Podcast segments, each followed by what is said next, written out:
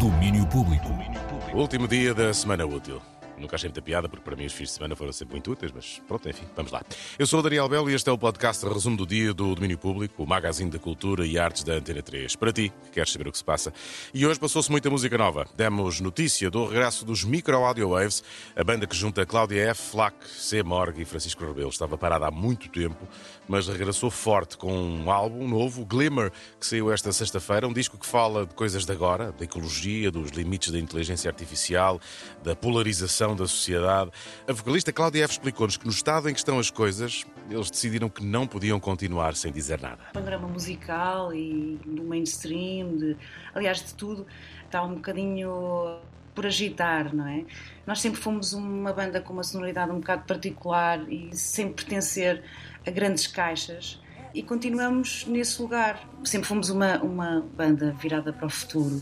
E estas canções que são intemporais e, e, acabam por ser diferentes, não é? Naquilo que se costuma ouvir nas rádios e que, é que os algoritmos também nos impingem, portanto, continua a ser essa, essa diferença. O regresso dos Micro Audio Waves 14 anos depois do último disco e também por isso vão fazer mais do que um concerto para o apresentar. Prepararam uma performance de música, videoarte e dança coreografada pelo Rui Horta, eh, que tem estreia marcada para mais logo à noite no Teatro Aveirense, um evento inserido na Aveiro Capital Portuguesa da Cultura 2024. Há um segundo espetáculo no sábado e outros uh, hão de ser confirmados em breve.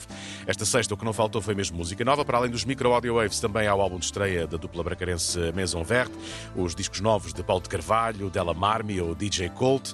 Lá fora apanhámos os novos álbuns dos The Last Dinner Party, J Maskis, também King Perry. Saiu hoje o último álbum que o mítico artista jamaicano Lee Scratch Perry acabou de gravar dias antes de falecer em 2021. Mas também há singles com fartura. Dilas, Benjamin, eh, Filipe Carlson, Celso, Monday, Nancy Vieira, São Pedro, Nena, Máximo, Mimiquete, Reino da Fruta com Fame Falafel, Gomes Aires, Burial, Liliachi, Billy Joel.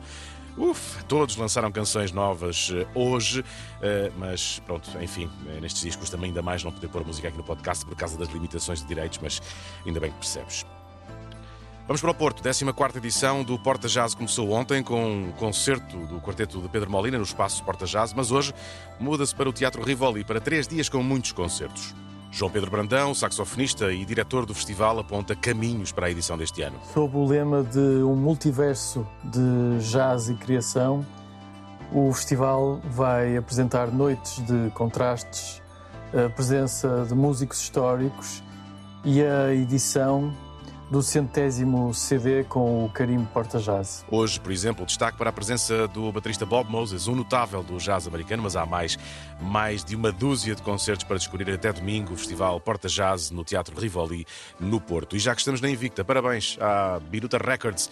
A editora está a fazer 10 anos e montou festa a condizer para o próximo domingo à tarde. E há razões para celebrar. O mentor e fundador da Biruta, Rui Correia, lembra as muitas coisas birutas que fizeram na última década. All Goodies, o álbum passeio permitiu abrir aqui um caminho que levou a que pudéssemos trabalhar com o David Bruno, que pudéssemos trabalhar com o Queso e por aí fora com Zé Menos, Redoma, Rissa, Mona Linda. Obviamente, nestes 10 anos, conseguimos trabalhar com artistas que neste momento chegam a muitas pessoas e percebe-se que existia um impacto na música moderna que se faz em Portugal e sou muito feliz por isso. A festa da Biruta começa às 5 da tarde de domingo na Socorro, no Porto. Atuações de Benny Ossei, Redoma, Rissa e Zé Menos.